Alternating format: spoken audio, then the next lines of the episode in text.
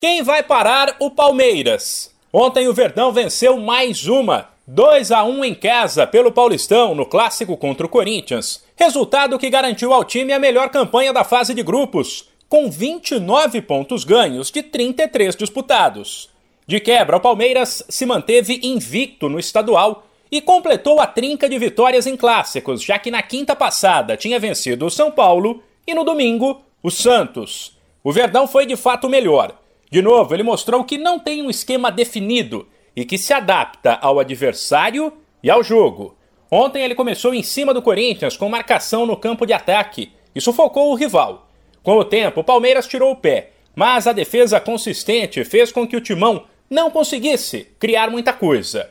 Rafael Veiga e Roger Guedes abriram o marcador em pênaltis polêmicos. Mas depois, Danilo, o melhor em campo, não apenas pelo gol, mas por ter anulado Renato Augusto, decretou os 2 a 1 do Verdão.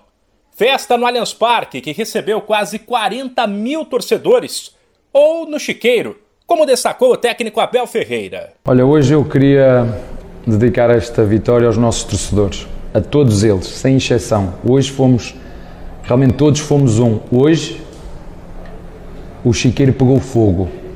Eu senti um, um ambiente desde o início que foi inacreditável, foi espetacular. Espero, e já que nos exigem a nós que, que a equipa mantenha esta atitude, e é isso que me interessa, a nossa família, família palmeirense, estejamos todos juntos.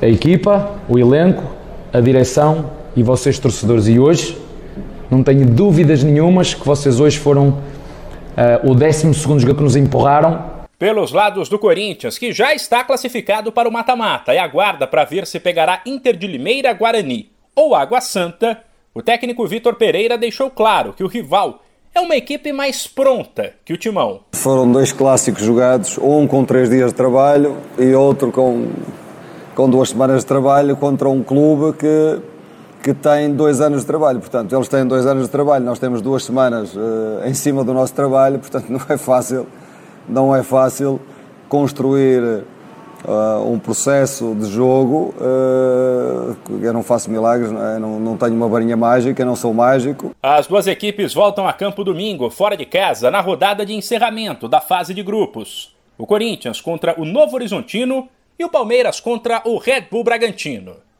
De São Paulo, Humberto Ferretti.